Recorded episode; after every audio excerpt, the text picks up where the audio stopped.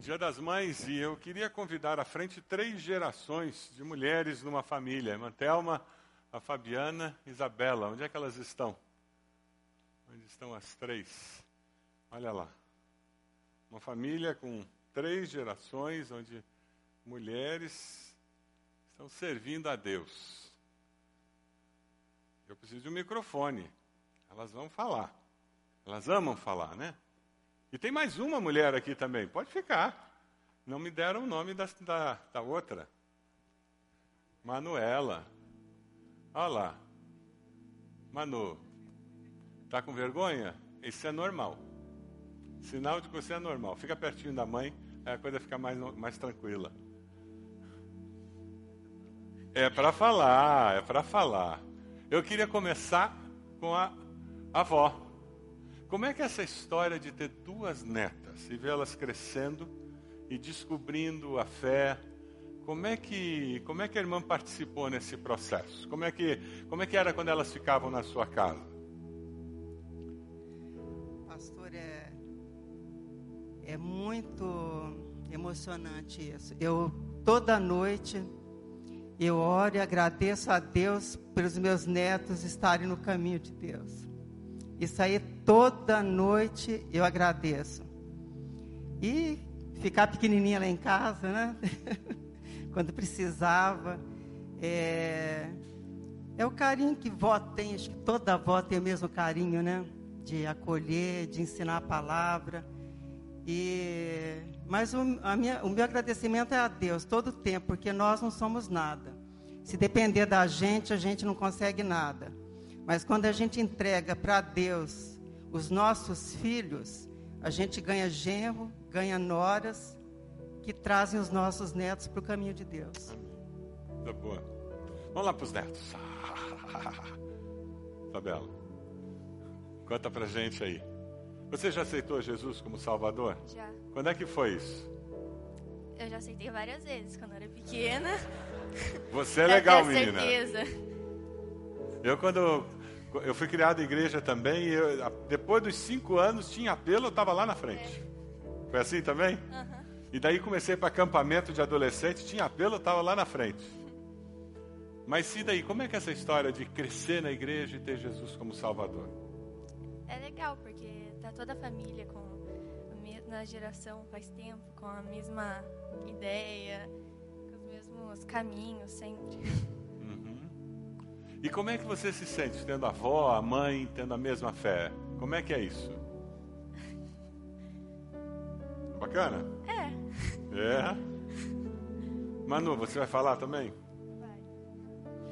vai. Fábio, fala pra gente um pouquinho, Fábio. Como é que foi essa história de eu cresci num lar cristão e agora eu tenho um lar?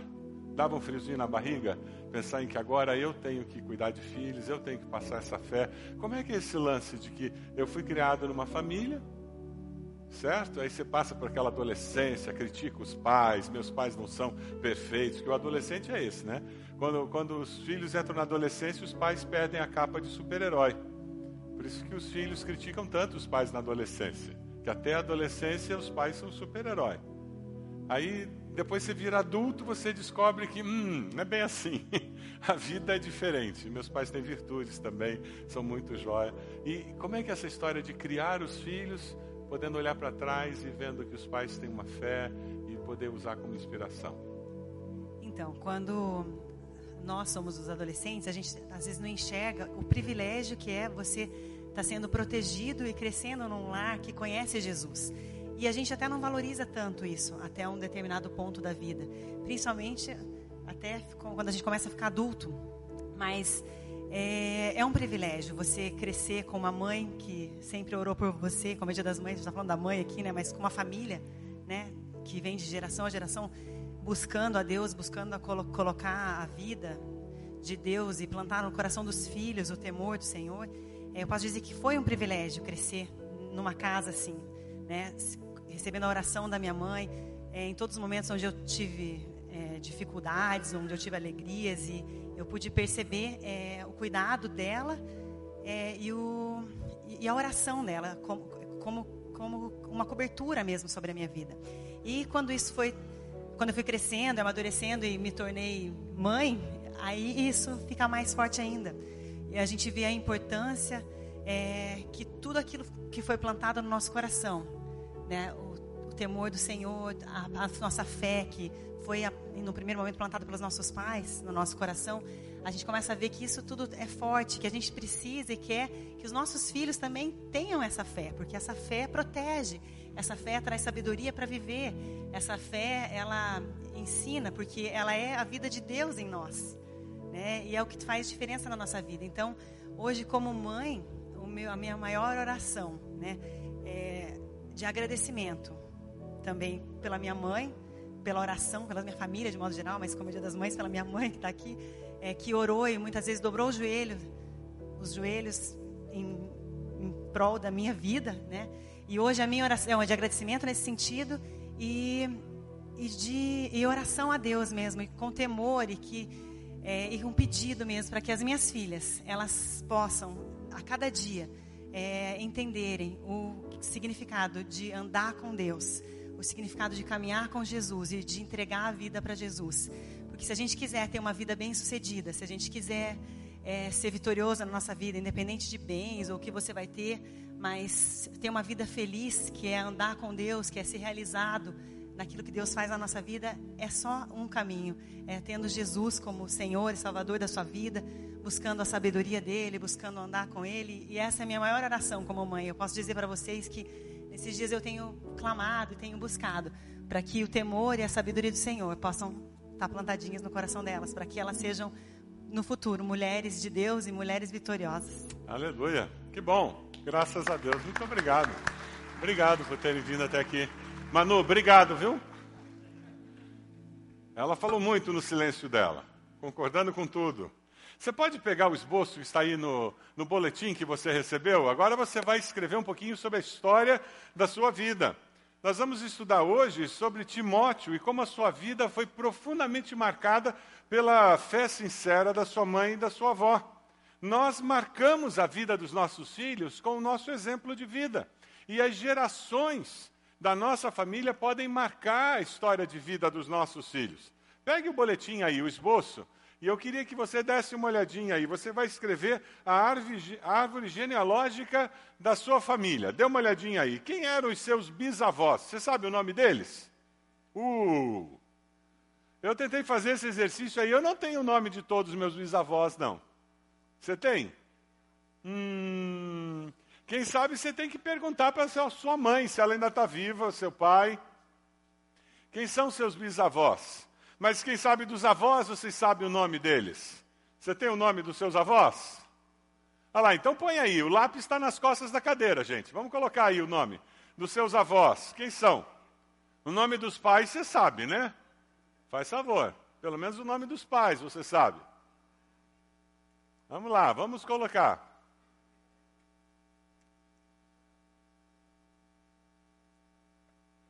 Olha lá, coloca o nome dos pais.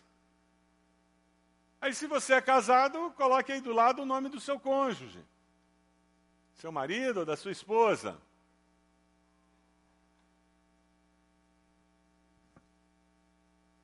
Se você tem filhos, tem uma linha aí, né? A gente não sabe quantos filhos você tem, coloque o nome dos filhos. E de repente, se os filhos têm filhos já, você coloca embaixo ah, o nome dos, dos netinhos. E neto é coisa boa, gente. Neto é bom demais. Quem não tem não sabe o que está perdendo.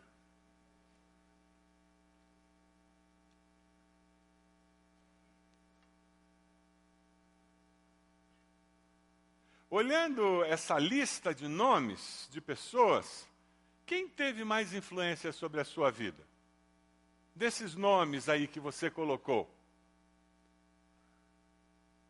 Quem teve mais influência sobre a sua vida? Eu, quando fiz essa lista, eu olhei. A pessoa dessa lista que teve mais influência sobre a minha vida foi minha mãe. Em todas as áreas. Não apenas na área espiritual. Meu pai vem de toda uma linhagem que não, não conhecia Jesus. A minha mãe vem de uma linhagem de há quatro gerações conhecendo Jesus.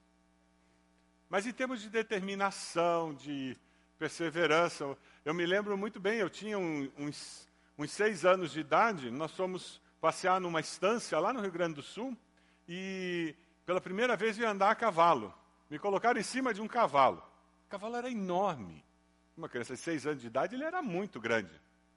E não tinham amarrado direito o pelego, aquele couro de ovelha que colocam, colocaram em cima da cela. Adivinha o que aconteceu? Eu subi de um lado e desci do outro. Mas eu caí chorando, né? Afinal de contas, gente, eu era o caçulinha, faz favor. Eu não era qualquer um. Eu saí correndo na direção da minha mãe, chorando, e não queria mais subir no cavalo. Você acha que existia essa opção? Hum, de maneira nenhuma. A minha mãe me me deu colo, me abraçou, me confortou, me apontou na direção do cavalo e disse: Eu não quero. Ela disse: Vai sim. Filho meu não desiste das coisas porque teve uma experiência ruim. E ela me levou pela mão até o cavalo, ela me ajudou a subir no cavalo, e eu com medo danado, porque eu tinha certeza que eu ia cair do outro lado de novo. Ela caminhou do meu lado do cavalo, e isso ficou gravado na minha mente. Você acha que foi, aquela foi a única vez em que eu caí do cavalo na vida? Com 61 anos? Muitas vezes eu caí do cavalo. E eu sempre lembrava dessa experiência. Que não dá para desistir das, das coisas que você quer fazer na vida só porque você caiu do cavalo na primeira tentativa. Dessa lista aí, quem influenciou mais a sua vida? Conta para a pessoa do lado aí. Quem, quem que teve uma influência positiva na sua história?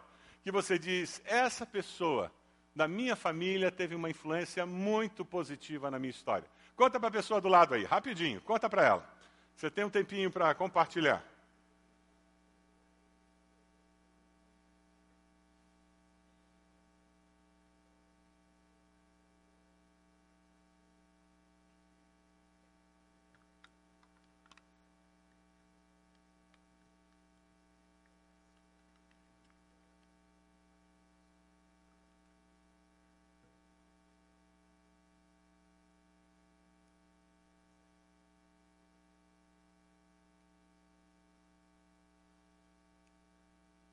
Timóteo foi marcado profundamente pela fé da mãe e da avó.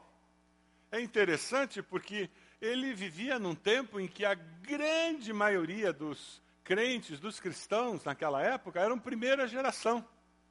E quando o apóstolo Paulo faz menção de que ele foi abençoado pela mãe e pela avó, ele está destacando que Timóteo era uma exceção. A igreja naqueles dias era formado por cristãos de primeira geração. Pouquíssimas pessoas, raríssimas pessoas, tinham a experiência de Timóteo. Quantos aqui são o único convertido na família? É a primeira geração, eu sou o primeiro a se converter na família. Que levanta a mão aí. Olha lá. Olha quanta gente em volta, gente.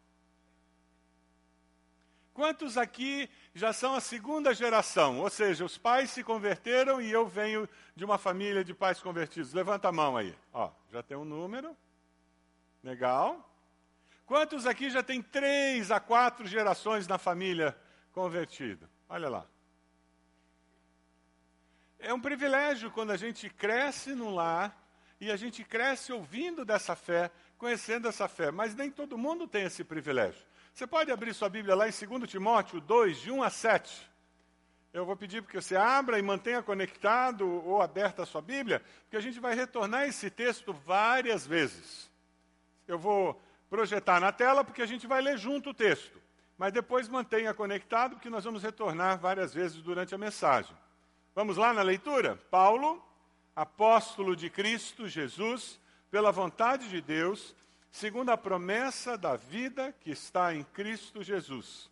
A Timóteo, meu amado filho, graça, misericórdia e paz, Deus Pai e de Cristo Jesus, nosso Senhor. Dou graças a Deus, a quem sirvo com a consciência limpa, como serviram os meus antepassados, ao lembrar-me constantemente de você, noite e dia, em minhas orações. Lembro-me das suas lágrimas e desejo muito vê-lo, para que a minha alegria seja completa. Recordo-me da sua fé não fingida que primeiro habitou em sua avó Lloyd e em sua mãe Eunice, e estou convencido de que também habita em você. Por essa razão, torno a lembrar-lhe que mantenha viva a chama do dom de Deus que está em você mediante a imposição das minhas mãos. Pois Deus não nos deu o espírito de covardia, mas de poder, de amor e de equilíbrio. A fé sincera, ela é aprendida aos pés dos servos do Senhor. Timóteo aprendeu aos pés da sua mãe e da sua avó. A bênção de crescer, como foi mencionado aqui, numa família cristã é que nós não temos noção de toda a proteção que nós recebemos, tanto pelos valores que recebemos ao crescer, como pelas orações que são feitas a nosso favor. Pastor Marcos, hoje na mensagem da manhã, se você não estava aqui hoje de manhã, acesse no YouTube e veja a mensagem preciosa que ele nos trouxe. Ele falava sobre uma situação em que ele, rebelde, ele estava indo para participar da primeira Oktoberfest, ele estava entrando no ônibus e ele começou a ter um, uma sensação ruim, um, uma coisa, uma inquietação, a ponto de sair do ônibus e voltar para casa. E quando ele chegou em casa, ele encontrou a mãe dele de joelhos. A mãe dele estava intercedendo para ele não ir. E ele tinha mentido para ela. Ele disse que ele ia encontrar um cliente. Mas o coração de mãe sabia que tinha alguma coisa errada naquela viagem dele. Nós que fomos criados com mães, com pais que temiam e amavam a Deus, fomos protegidos pelas orações que foram colocadas diante de Deus. Então, se você tem filhos que não temem a Deus, que não seguem a Deus, que não ouvem o que você fala do amor de Deus, não não pare de orar por eles, porque as suas orações estão diante de Deus. E Deus atende às orações. Amém? É interessante porque o pai de Timóteo não exercia liderança espiritual da família. Ele não era cristão. Ele não exercia nenhuma liderança que influenciasse Timóteo a amar e temer a Deus. Aquela mãe foi a influência decisiva na, na vida dele. Esse é o ministério de mães que vivem num lar dividido. Eu cresci nessa situação. O meu pai, ele não era contra a religião, não era contra a fé, pelo contrário, muitas vezes ele queria nos obrigar a ir à igreja. Porque ele dizia que essa história de igreja era um bom freio para os meninos. Nós éramos três rapazes em casa. Ele dizia que para a igreja era bom para servir de freio para os meninos não fazerem besteira. Mas ele não tinha essa experiência. Ele nos deixava na porta da igreja e ia embora e vinha no final do culto nos buscar. Mas eu tive o privilégio de ter uma mãe que exercia a liderança espiritual na nossa casa. Se você está sozinha, mãe, não desista. Instrua seus filhos. Promova harmonia no seu lar. Promova os valores cristãos dentro da sua casa. Use a igreja como parceira, como apoio para que os sonhos e objetivos que você tem com a sua família possam ser concretizados. Nós ouvimos uma avó falando aqui das netas. E quantos avós aqui têm uma influência espiritual maior sobre os netos do que os pais? Talvez os pais não tenham um compromisso tão sério com Deus. Embora filhos criados no Evangelho conheçam a verdade, eles não levam muito a sério a vida cristã. Ou o discipular dos filhos é quando avós precisam de uma forma mais ativa, mais intencional assumir o papel deles. Ah, você que é vô e vó nessa situação, por favor, compre muitos DVDs com mensagem cristã. Compre muitos CDs, ponha na mão das crianças. Acesse todos esses sites que, que têm diversão, tem entretenimento cristão para que os seus netos na sua casa eles sejam influenciados com a mensagem cristã. Disponha-se a apoiar o seu filho, a sua filha, ficando com os netos, particularmente no sábado à noite. E peça para eles dormirem lá. E que você entrega domingo depois do almoço. Domingo depois do almoço, entendeu? Para que eles possam dormir bastante descansando no domingo.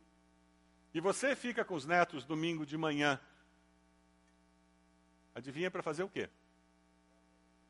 Você traz para a igreja. Minha mãe fez isso durante anos com as netas. A semente está plantada ali. Ministério dos avós. Porque nós não queremos que nossos filhos simplesmente aprendam a palavra, nós queremos que eles apreendam a palavra. Nós vivemos essa palavra e nós expomos nossos filhos à verdade da palavra. E assim, aquela semente eterna do Evangelho começa a germinar no coração das gerações da nossa família.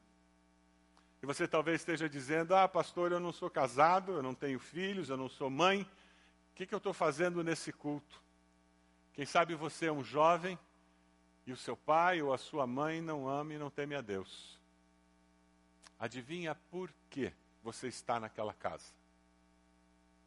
Adivinha por que Deus alcançou o seu coração? Você tem um propósito e uma missão naquele lar. Deus o colocou ali com intenção, com a intenção de alcançar os seus pais. Eu me lembro, quando acertei minha vida com Deus, eu tinha 19 anos e o meu pai não era convertido. E eu tinha muita dificuldade com ele. Como foi difícil eu entender e aceitar que eu tinha que assumir a responsabilidade de ir na direção do meu pai para restaurar o relacionamento com ele, que eu tinha que entender que eu precisava compartilhar com o meu pai a verdade eterna do Evangelho. Você que é jovem, adolescente, que tem um pai e uma mãe que não conhece a Cristo, dobre seus joelhos e clame ao Senhor pela salvação do seu pai e da sua mãe. Não é por acaso que você aceitou o Senhor Jesus, Deus tem um propósito na sua vida. As coisas não acontecem por acaso na nossa vida. Deus sempre tem um propósito. No versículo 5 do texto que nós lemos, o apóstolo Paulo diz: Recordo-me da sua fé. Como é que era a fé de Timóteo? Não fingida que primeiro habitou em sua avó Lloyd, em sua mãe Eunice, e estou convencido que também habita em você. Você quer ganhar o seu pai para Cristo, a sua mãe para Cristo, o seu irmão para Cristo? Viva uma fé não fingida diante deles. Viver uma fé não fingida é ser autêntico, ser você mesmo. Você não tem que ser o super crente, não tem que ser gospel. Você tem que ser discípulo discípulo de Jesus, que erra como todo mundo erra, mas se arrepende e confessa o erro e pede perdão e muda. Ah, eles vão ver o poder de Deus agindo na sua vida. Mamãe, você quer ganhar seus filhos para Cristo? Não seja uma mãe gospel que põe a música evangélica bem alto quando o filho entra em casa para pregar o evangelho para ele. Coitado, isso é inferno que põe Silas Malafaia pregando na televisão, na, no, no rádio, quando o filho entra em casa, coitado! Isso é ser mãe gospel, para com isso. Seja discípula, discípula de Jesus. Viva o Evangelho com autenticidade, uma fé sincera. É essa fé sincera que cativa os nossos filhos, que ganha os nossos filhos para Jesus. E quando você errar, reconheça seu erro, peça perdão, se arrependa, mude de vida.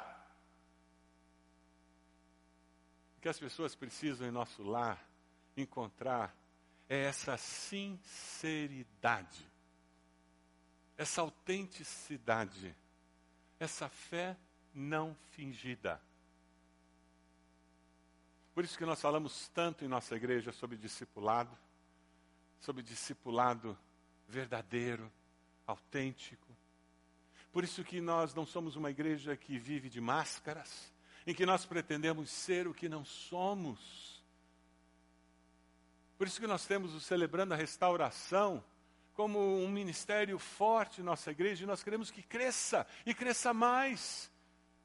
Você tem uma dependência em pornografia, nós queremos te ajudar a crescer e se libertar disso.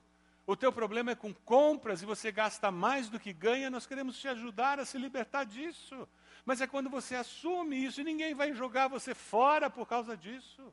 Pelo contrário, nós vamos te abraçar ainda mais forte se você reconhecer a sua dificuldade.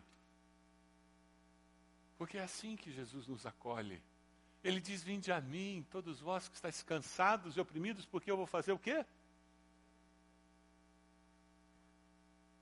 Igreja de Jesus acolhe, acolhe para ajudar a encontrar libertação, em nome de Jesus. A fé cristã é uma fé pessoal. Ela não passa de uma geração para outra sem ser vivenciada. Ela precisa ser experimentada em cada geração. Por isso que eu fiz questão de perguntar como é que a Isabela aceitou Jesus. Não adianta a vovó ser crente, não adianta a mamãe ser crente. Se ela não aceitou Jesus, ela não é crente.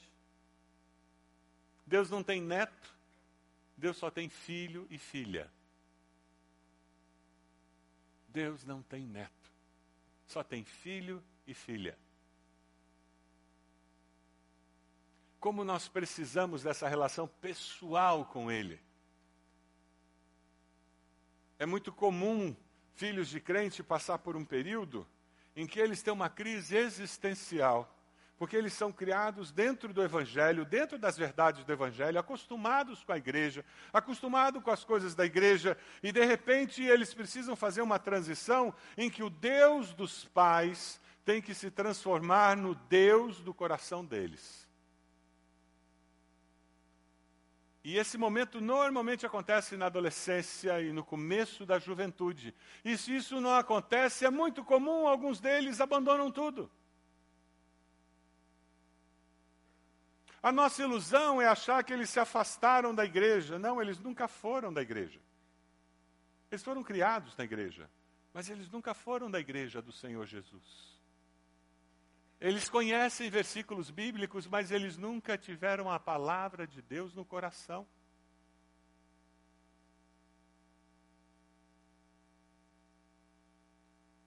Gato que nasce no forno não é biscoito, é gato. Ele nasceu no forno, mas não é biscoito. Filho de crente não é crente. Pai, mãe, você tem um grande desafio: criar seus filhos para que eles venham se tornar discípulos de Jesus. Uau! Esse é o grande desafio. Mais importante do que passarem no vestibular Amém? Amém mesmo? Mais importante do que eles serem ricos. Amém? Mais importante do que eles serem pessoas importantes. Mais importante do que eles fazerem aquele casamentaço.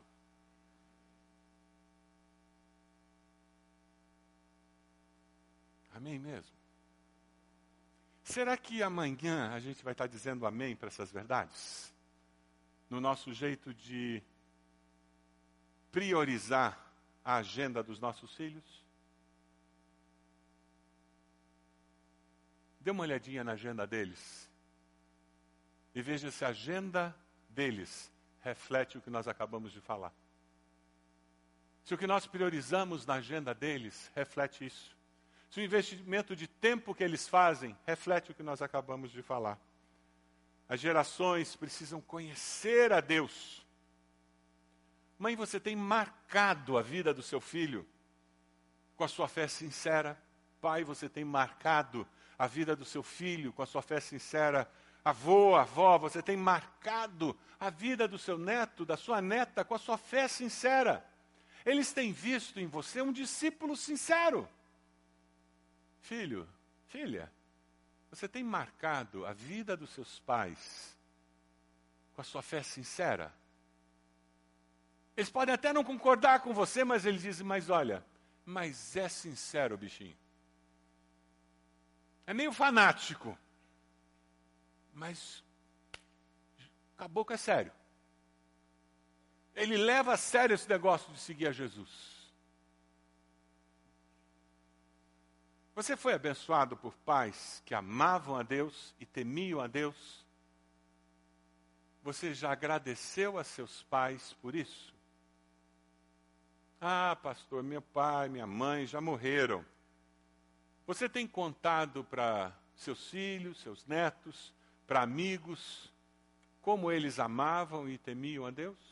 Isso é uma das formas de honrar os pais que já morreram. Você não pode falar para eles e abençoar o coração deles, mas você pode honrar a memória deles, contando para amigos, para irmãos da igreja, para colegas de trabalho, sobre essas virtudes dos seus pais. E assim você honra aqueles que já se foram. Porque uma fé sincera, ela produz frutos. Quem ama de fato os seus filhos, gostaria que eles crescessem, se desenvolvessem fisicamente, se desenvolvessem emocionalmente, intelectualmente, espiritualmente, em todas as áreas da vida. Não é assim que nós olhamos nossos filhos? De uma forma ampla, completa.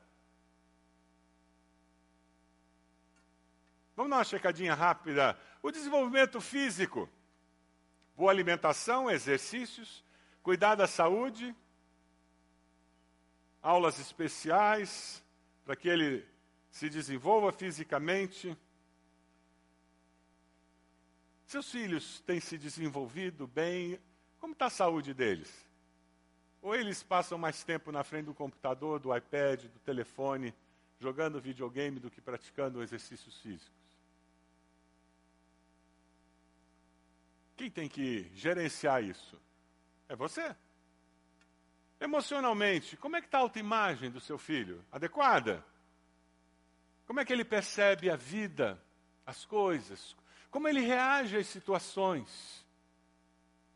Ele tem desenvolvido a habilidade de relacionar-se com as pessoas? Como a igreja abençoa? Como a igreja nos ensina a a nos relacionar com pessoas diferentes. Quem cresce num ambiente de igreja é muito abençoado nesse sentido. Seu filho tem se desenvolvido intelectualmente, mas eu não estou falando se ele tem passado de ano.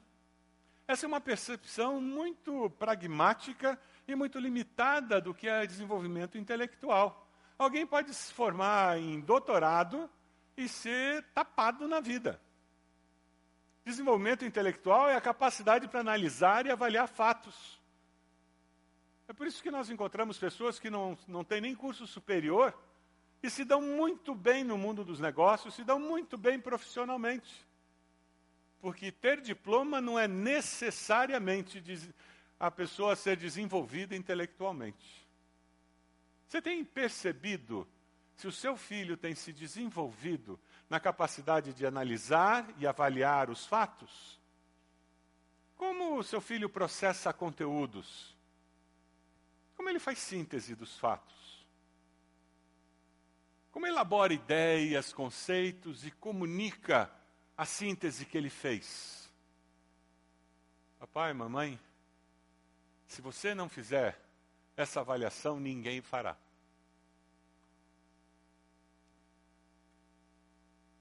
Se você não gasta tempo tentando ouvir as ideias e perceber a capacidade de elaborar as ideias do seu filho, ninguém fará.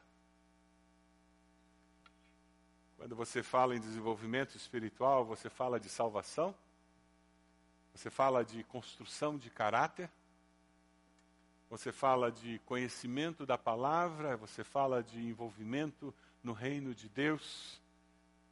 Você tem percebido se isso tem se desenvolvido no seu filho conforme ele cresce, ela cresce? A igreja é parceira nesse processo de desenvolvimento integral do ser humano. Os avós participam disso. Você que tem filhos pequenos, por favor, não me entenda mal. Eu já passei por onde você está passando. É brabo. Você, você é novo ainda, você está aprendendo o que é ser adulto, você está no começo da vida adulta. Você está no começo da vida conjugal, você tem dois, três filhos pequenos e quantas noites em claro.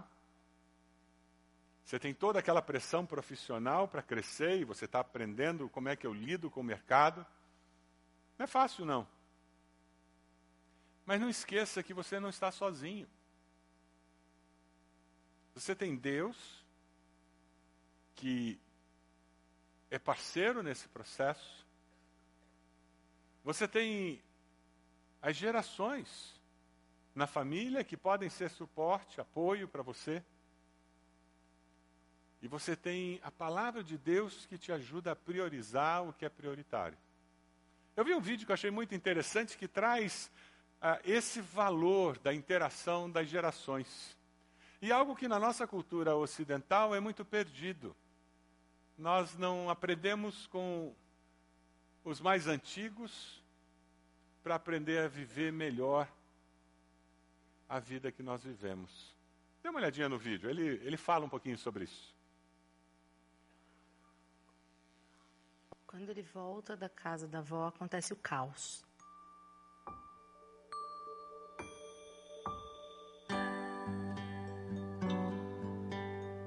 Como a minha mãe mima muito, não dá bronca, tudo. Aí em casa eles falam, ai, a vovó não... A vovó deixa, a vovó isso. A vovó é mais legal. Lá ele manda muito mais. E ela cede, ela faz tudo que ele quer. A vovó sempre dá uma estragadinha, né? Lá pode tudo. Então se ela falar pro meu pai, ó, tem que tirar esse sofá daqui e colocar lá, meu pai vai tirar.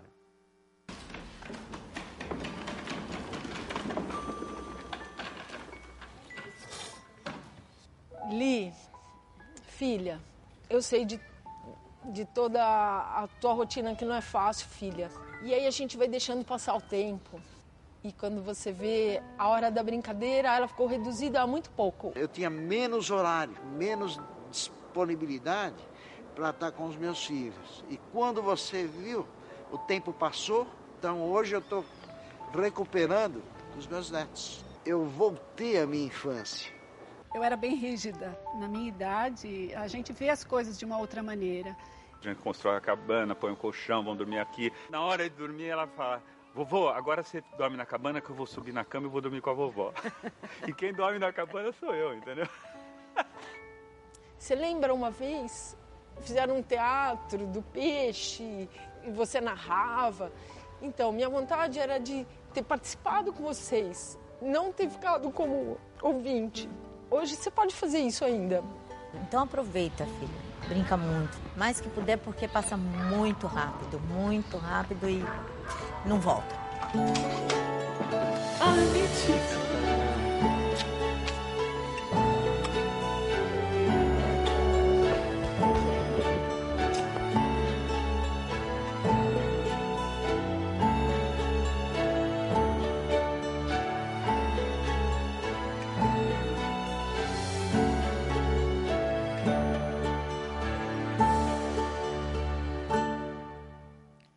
Aprenda com a geração mais velha. Relaxa um pouquinho. Curta seus filhos. Seja pai e mãe. Viva mais o momento do hoje. Cobre menos dos filhos. Você vai descobrir que no segundo, terceiro filho você exige menos do que no primeiro. Você já não tem que provar como é que eu vou criar um filho jeito, do jeito perfeito. Essa é a dor do primogênito, né? Essa é a vantagem de ser o terceiro filho.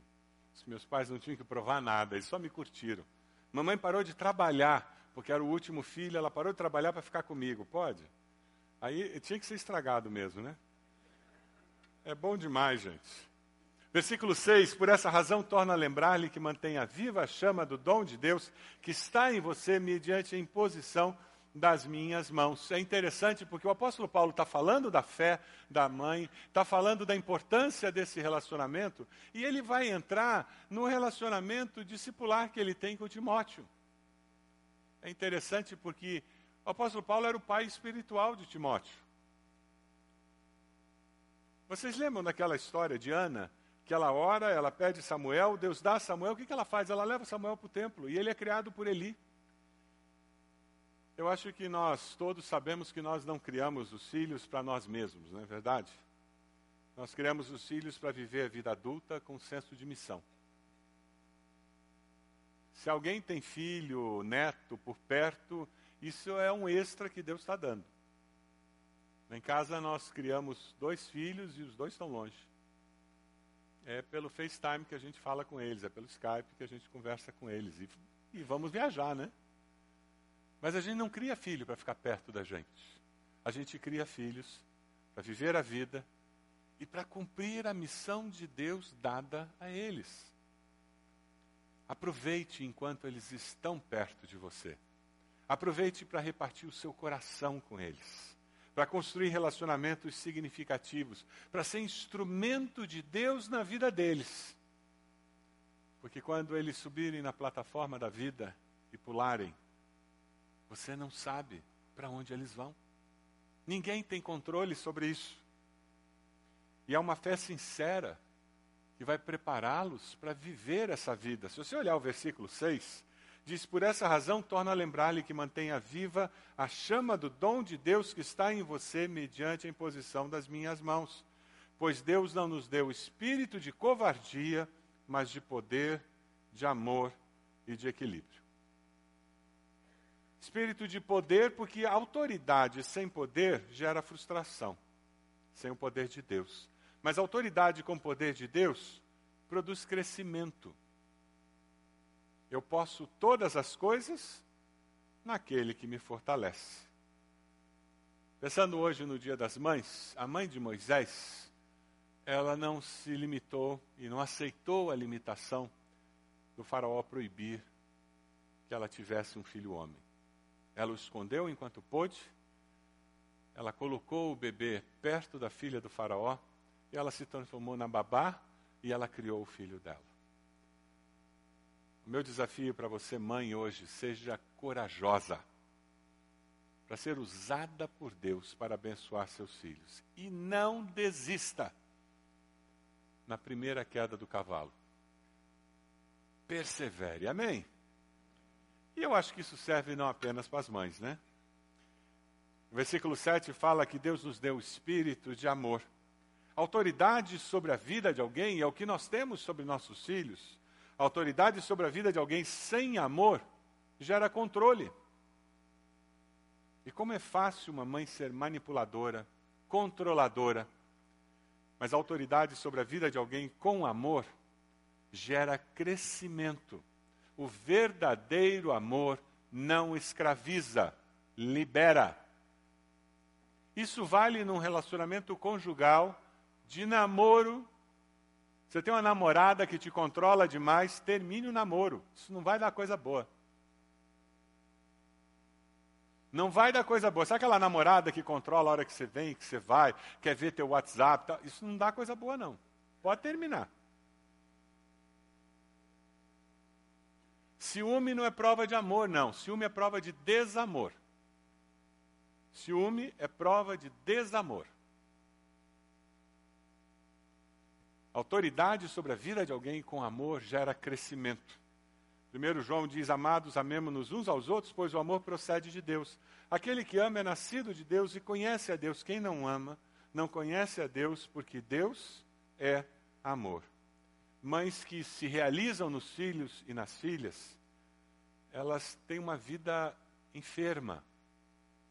Casamento, quando a gente faz curso de noivos, quantas noivas têm problemas seríssimos no dia do seu casamento, porque as mães estão tentando realizar uma frustração na sua vida. O casamento da filha é o casamento delas. Então elas querem se realizar no casamento da filha mas o casamento é da filha. E como pastor, eu posso adiantar para vocês. eu oriento aquela noiva a falar isso para a mãe. Mamãe, quem está casando sou eu, não é a senhora. Mas mães controladoras e enfermas emocionalmente tentam se realizar na vida da filha. Mães manipuladoras, elas não amam, elas controlam. Ah, mas mães que amam de fato, que usam a autoridade delas para amar de fato, elas produzem crescimento. Maria não impediu seu filho, Jesus, de cumprir a missão que ele tinha, pelo contrário, ela foi todo o apoio necessário para que ele crescesse, se desenvolvesse e pudesse cumprir todo o propósito de Deus para a vida dele. Ah, pastor, o senhor não conhece meu filho, é rebelde. Não conhece minha filha, é rebelde. Tem um livro que eu queria recomendar para você, já recomendei várias vezes esse livro aqui. Quando filhos bons fazem escolhas ruins. Seu filho é rebelde não significa que ele seja ruim, que ela seja ruim. Só significa que ele está fazendo escolhas más. Se você vive essa situação, por favor, leia esse livro. E não é porque ele é seu filho que ele é bonzinho, não. Ele é pecador e pecadora como qualquer ser humano na face da terra. Então é por isso que ele faz escolhas ruins. Agora você, com amor, você pode acolhê-lo, acolhê-la, orientá-la, ajudá-la, e você pode mostrar a importância de ser fiel a Deus. Porque você vive uma vida equilibrada, porque o Deus, o nosso Deus, ele no, nos deu um espírito de equilíbrio. É o que o texto nos fala. Poder mais amor sem equilíbrio, sabe o que produz? Superproteção. Conhece mães que superprotegem os filhos? Não deixa os filhos crescer, não corta o cordão umbilical. O sério, sério problema de so, sogra e nora é de mães que não cortaram o cordão umbilical do filho. Elas não querem deixar o filho viver a vida. Poder mais amor com equilíbrio produz crescimento, maturidade. O temor do Senhor é o princípio da sabedoria e o conhecimento do santo é entendimento. Mãe e pai, só tem um de cada. Nossos filhos carecem absurdamente da mãe e do pai que Deus deu a eles. Ninguém na face da terra é igual a você. A química que existe entre o seu pai e a sua mãe, na mente de Deus, é a química que você precisa para crescer. Eu, durante muito tempo, quando eu implicava com meu pai, eu dizia a Deus, por que, que o Senhor me deu esse pai? Hoje eu entendo, eu precisava ter um pai daquele jeito. Eu não sei no que eu me teria tornado se eu tivesse um pai frouxo, mole. Eu tinha que ter um pai meio tronqueira mesmo. Tinha que ser um militar, veterinário da cavalaria, para me botar na linha.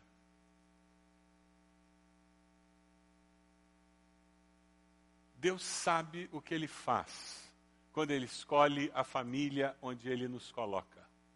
E ele sabe que aquela família vai ter pecado, e que aquele pai e aquela mãe têm defeitos, assim como você também tem. E ele sabe a química que tudo isso ia formar. E na sabedoria dele, ele quer usar tudo isso para que você seja uma pessoa melhor. Esse é o nosso Deus que está no controle da história.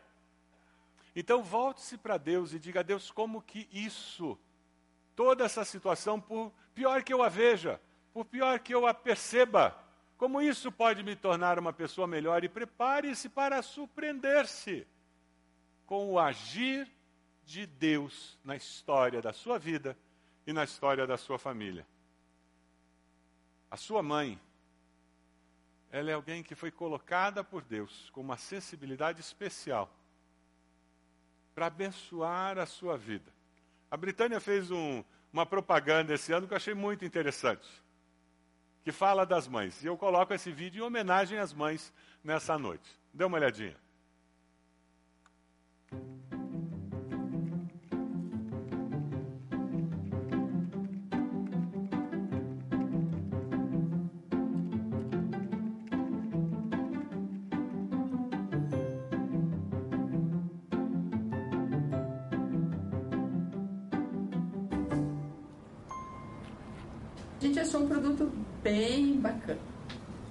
Produto que a gente acha que é revolucionário. E é um produto assim que é para ajudar o dia a dia da gente. Tá chamando esse produto por enquanto o nome Multiresolvedora Britânica. Ela faz suco, café, pipoca, pipoca. despertador Ah, aí, ó. e faz massagem. Nossa! Vou mostrar individualmente para cada um, porque eu não quero é, que um influencie o outro na sua opinião. Temos aqui o nosso produto. Curioso. Né?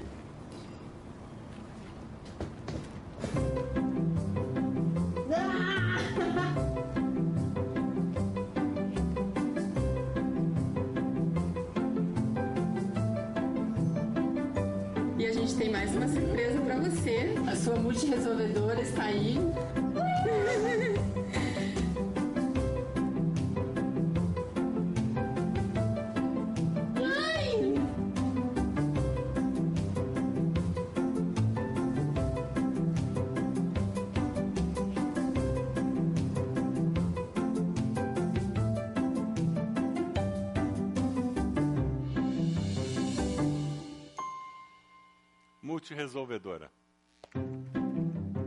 Bem que Deus os colocou na nossa casa, né?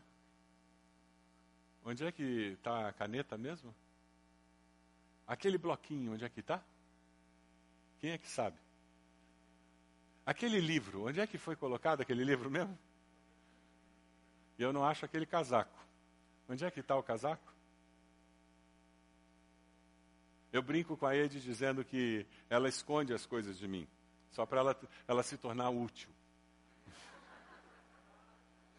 Essa é a teoria que eu uso lá em casa. Eu digo que ela passa o dia escondendo as coisas, assim eu não acho. Aí eu tenho que perguntar para ela, porque ela vai lá, eu procurei tudo, não achei. Ela vai lá e a mão dela encontra todas as coisas. Ela vê na mesma gaveta que eu olhei e ela acha. É multiresolvedora. Você pode abaixar sua cabeça? Você pode agradecer a Deus pela vida da sua mãe? A multiresolvedora que Deus deu a você para facilitar a sua vida, para abençoar a sua vida. Se ela está viva, quem sabe você tem que telefonar, se ainda não falou com ela hoje. Se ela é falecida, quem sabe você pode ainda hoje comentar com alguém sobre qualidades dela e dessa forma honrar a memória da sua mãe. Duas maneiras de comemorar o Dia da- das Mães. Formas de você dizer muito obrigado, Deus, pela mãe que o Senhor me deu. Eu queria falar com você que é mãe e desafiar se você está disposta a assumir um compromisso de abençoar seus filhos com a sua influência, de usar essa oportunidade, esse privilégio que Deus deu da maternidade. Você assume a missão da maternidade com todo o seu coração, você quer abençoar seus netos. Minha palavra é com você, pai. Se você reconhece a sua missão na liderança espiritual da sua família, no influenciar os seus filhos, preparando-os para a vida. Minha palavra é para você, filho e filha. Você está disposto a aprender sobre a fé da sua mãe, do seu pai, dos seus avós? Você está disposto a abençoar seus pais, seus avós com a sua fé, influenciando-os, orando por eles, vivendo uma fé sincera diante deles?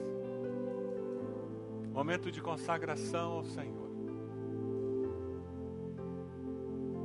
Nós vamos cantar um cântico enquanto nós cantamos eu vou convidar você a vir à frente consagrando sua família ao Senhor. Consagrando a sua vida, a sua casa ao Senhor. Pedindo a bênção do Senhor sobre o seu lar, sobre as gerações da sua família. Vamos colocar de pé onde você está. Pode vir à frente, colocando-se de joelhos aqui, dizendo: Eu quero abençoar as gerações da minha família. Eu quero colocar meus pais, meus filhos, a mim mesmo diante de Deus, pedindo a bênção de Deus sobre a minha família. Vamos cantar. Enquanto cantamos, chegue aqui, coloque-se de joelhos. Vamos consagrar.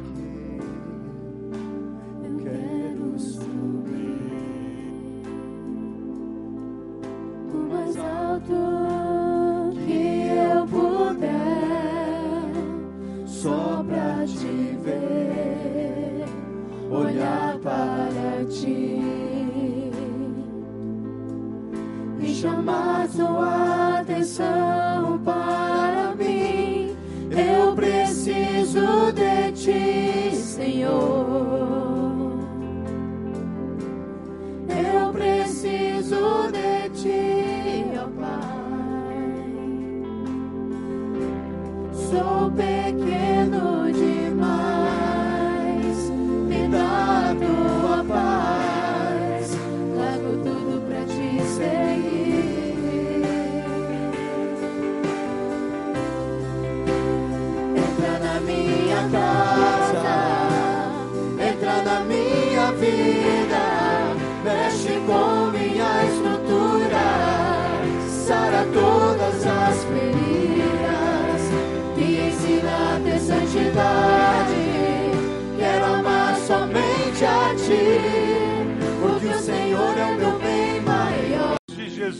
Verdadeiros. Tenha uma fé sincera, Senhor. Ó Deus, nós queremos viver essa fé sincera. Queremos que eles percebam em nós discípulos verdadeiros de Jesus. Ó Deus, abençoa cada irmão, cada irmã que está aqui à frente, consagrando o seu lar, sua família ao Senhor, as gerações da sua família no seu altar, Senhor. Ó Deus bendito, nós somos teus filhos, nós buscamos a bênção do Senhor sobre a nossa casa. E nós cremos no Senhor, nós cremos que o Senhor é um Deus que ama abençoar o teu povo. E é por isso que nós clamamos. Derrama sobre os nossos lares, sobre as nossas famílias, a tua bênção, Senhor. Nos dê a alegria de ver aquele filho afastado retornando aos teus caminhos, Senhor. Nos dê alegria de ver aquele que está desanimado retornar a ter amor pelo Senhor e pelas tuas coisas. Nos dê alegria, Senhor, de ver aquele que não confessa a Cristo como Senhor, se arrependendo dos seus pecados e reconhecendo Cristo como Senhor e Salvador da sua vida. Ó Deus, nós oramos e nós confiamos na resposta certa que vem do Senhor, porque nós cremos no poder do sangue de Jesus para transformar, para salvar, para libertar, Senhor. Pedimos que os nossos lares, a casa de cada família aqui representada nessa noite, seja um lugar onde a paz de Cristo, que excede todo entendimento, habite, Senhor. Pedimos que ali a transformação realizada pelo poder do Teu Espírito aconteça a cada dia. Que todas as armadilhas do inimigo venham por terra, Senhor. E nós possamos claramente. Dê um abraço na pessoa que está do seu lado. Dê uma palavra de bênção para essa pessoa, em nome de Jesus. Entra na minha casa, entra na minha vida, mexe com minha estrutura, sara todas as feridas, me ensina a ter santidade. Quero amar somente a ti, pois o Senhor é o meu bem maior. Faz um milagre em mim.